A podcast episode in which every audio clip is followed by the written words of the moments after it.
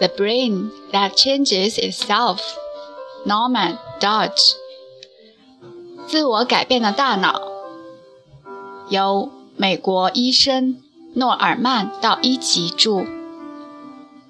道伊奇医生的著作《自我改变的大脑》记录了神经可塑性、大脑自我改变的学术历史。此外，他从一名精神科医生及研究员的角度。谈了神经科学最近的一些发展。道一奇是一位思路清晰和工作投入的作家，作品糅合了研究、叙述以及出色神经科学家，包括三位的访问。大脑是个有机体，它能改变自己的结构和功能，只要人活着。年纪再大也能不断改变。神经可塑性推翻了几个世纪以来认为大脑在成年后不能改变的观念。神经细胞可以重新生长，并可产生新的连接。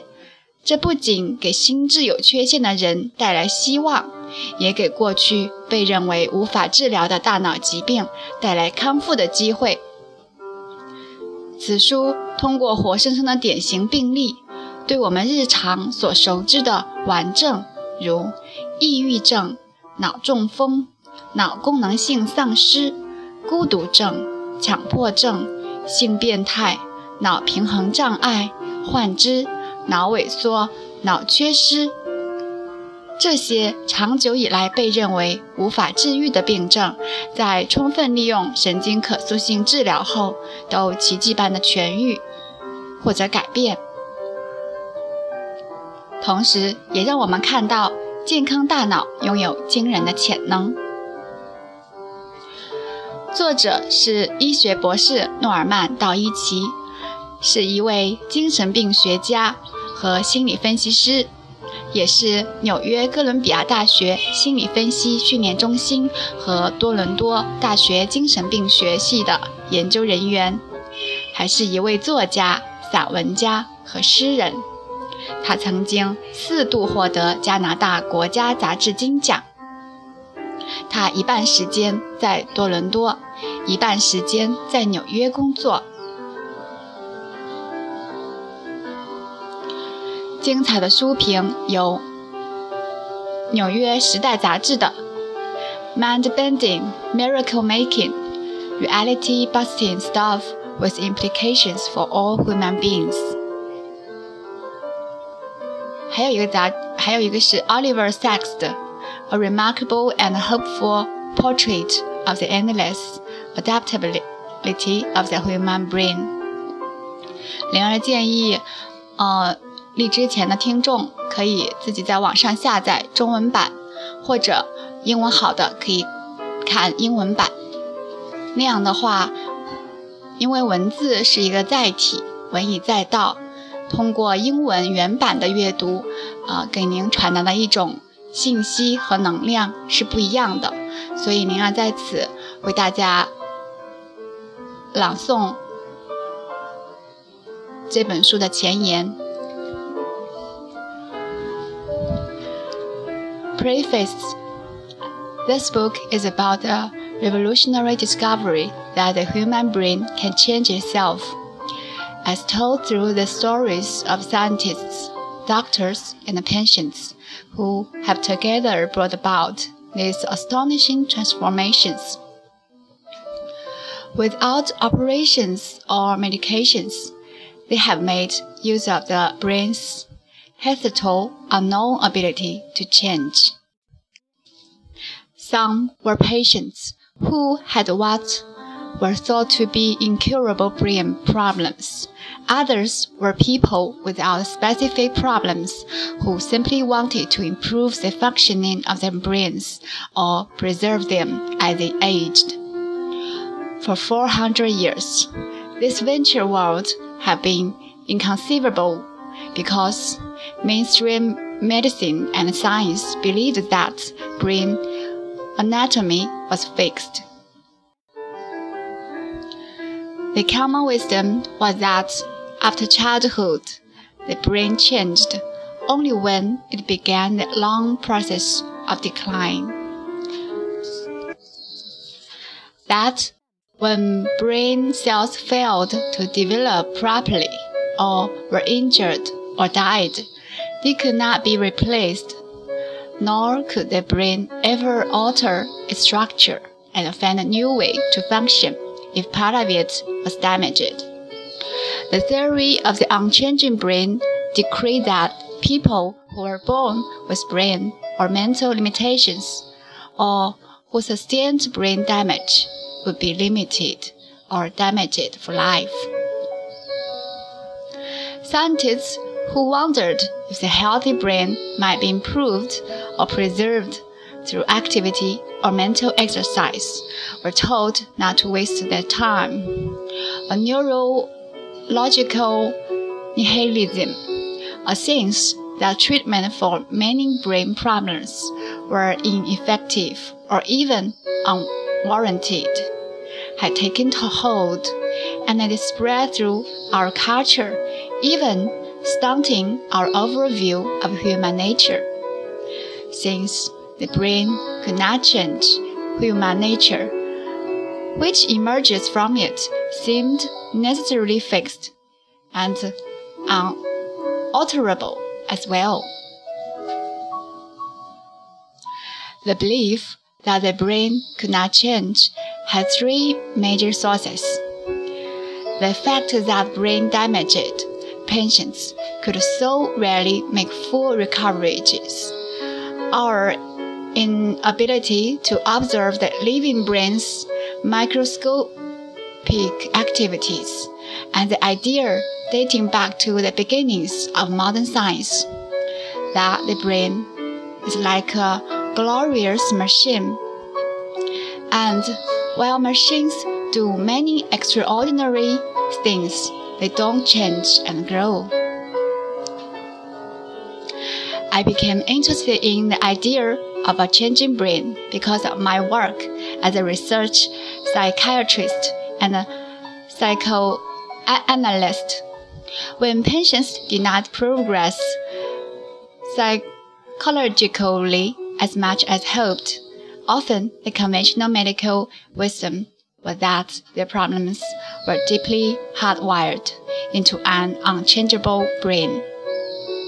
Hardwiring was another machine metaphor coming from the idea of the brain as computer hardware with permanently connected circuits, each designed to perform a specific, unchangeable function.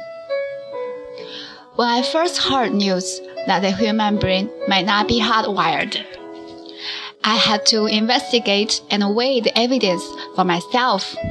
These investigations took me far from my consulting room. I began a series of travels and in the process, I met a band of brilliant scientists at the frontiers of brain science who had, in the late 1960s or early 1970s, made a series of unexpected discoveries.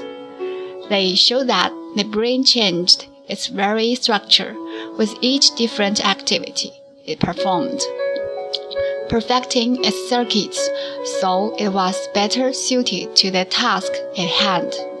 If certain parts failed, then other parts could sometimes take over.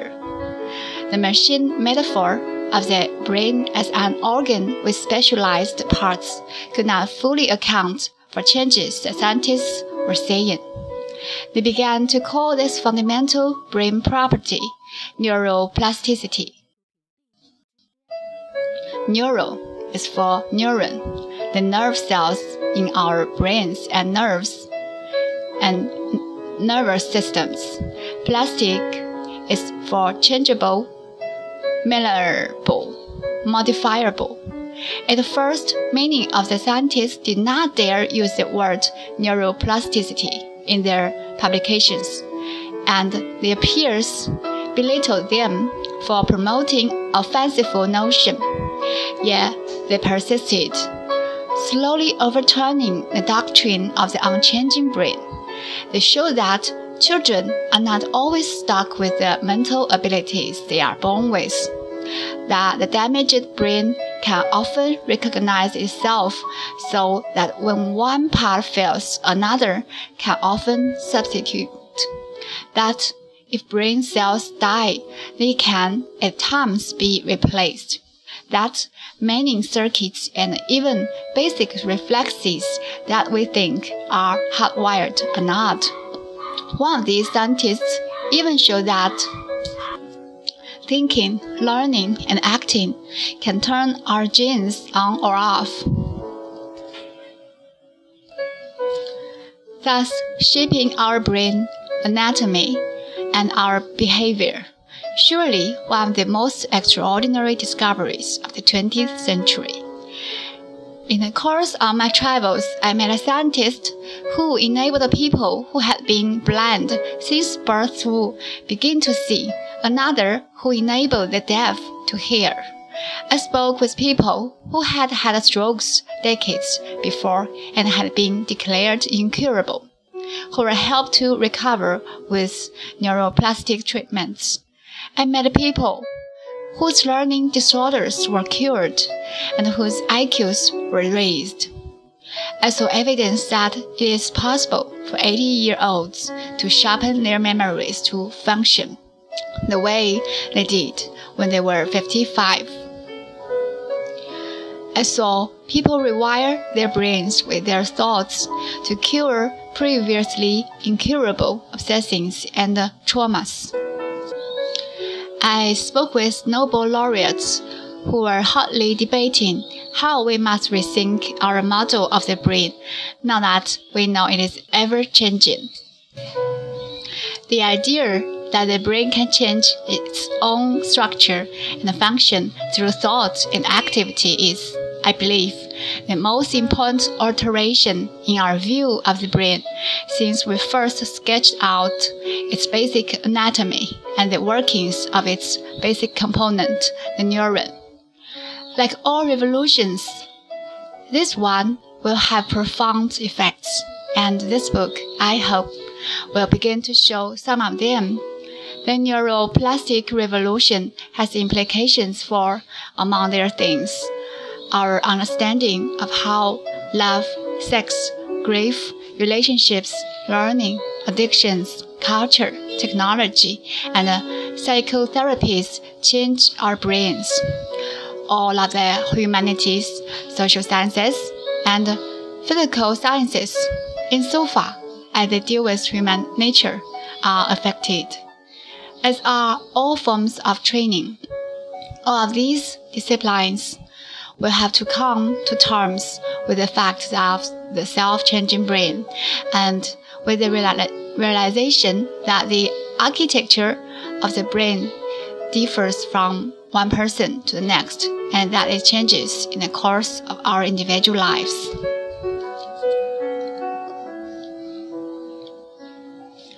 While the human brain has apparently underestimated itself Neuroplasticity isn't all good news. It renders our brains not only more resourceful,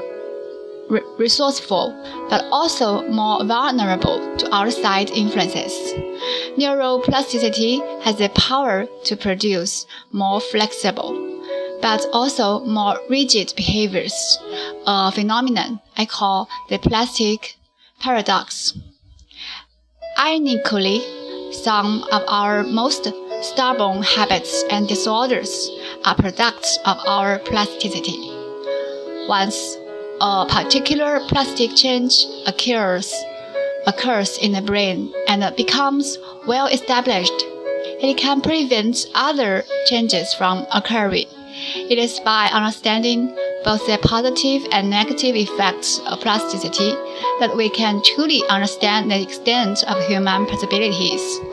Because a new word is useful for those who do a new thing. I call the practitioners of this new science of changing brains neuroplasticians. What follows is the story of our encounters with them and the patients they have transformed.